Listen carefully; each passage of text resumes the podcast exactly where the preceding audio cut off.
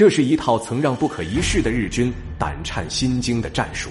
有了它，没有重火力的八路军也能轻松拿下一座城。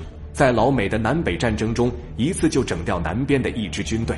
一战中的英国佬更是用它制造了一场十九分钟的大爆炸，直接让上万德军瞬间消失。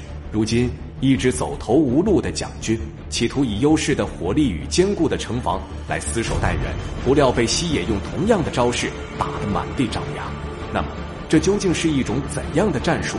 攻坚战中为何能发挥如此大的威力呢？胡宗南的一个军又是怎样变成瓮中之鳖的呢？今天就让我们一起去看看解放军强大的土工作业是如何在三天内打掉一个军的巅峰一战吧。您的支持是我们的最大动力，请长按点赞并关注支持下。我在这里先谢谢各位朋友了。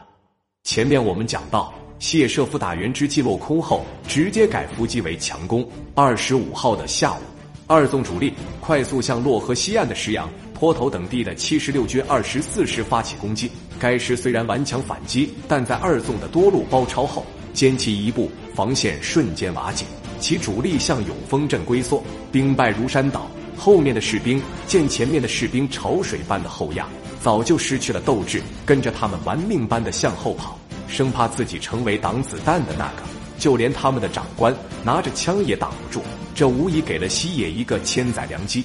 二纵、三纵火速东渡洛河后，各派一个旅直插永丰镇南面的娄子园与韦庄，堵截七十六军南逃与北上九十军的增援。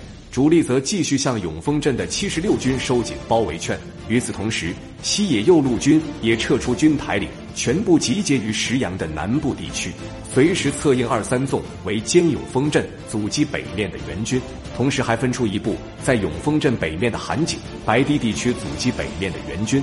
二十六日晚，西野清除了永丰镇外围的所有据点，七十六军被完全压缩在东西长六百米、南北宽三百米的阵内。完完全全的成了一只瓮中之鳖，这下胡宗南彻底急了。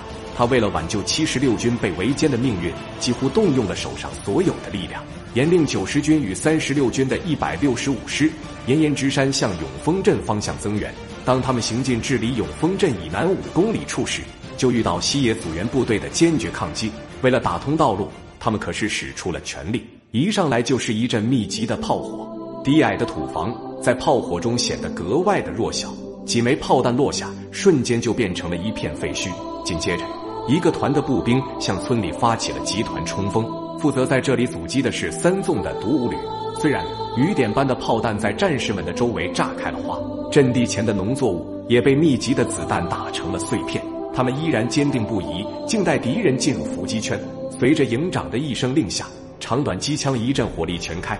密集的弹雨瞬间就放倒一片，后面的敌人吓得全都退了回去。无奈之下，九十军再次搬出他们的重火力，对着这个小小的村庄又是一阵火力覆盖。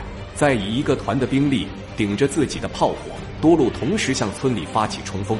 突然，废墟里再次冒出一群解放军，马克辛吐着长长的火舌，冲在前面的敌人瞬间成排倒下。紧接着。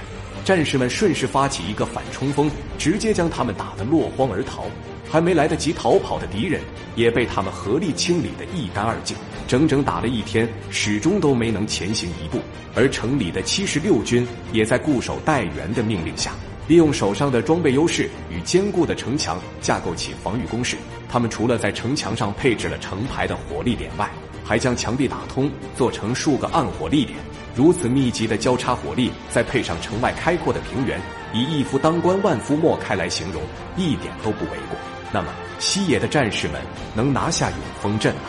胡宗南的另外一路援军为何迟迟不见踪影呢？请看下集《永丰战役三：平原攻坚》。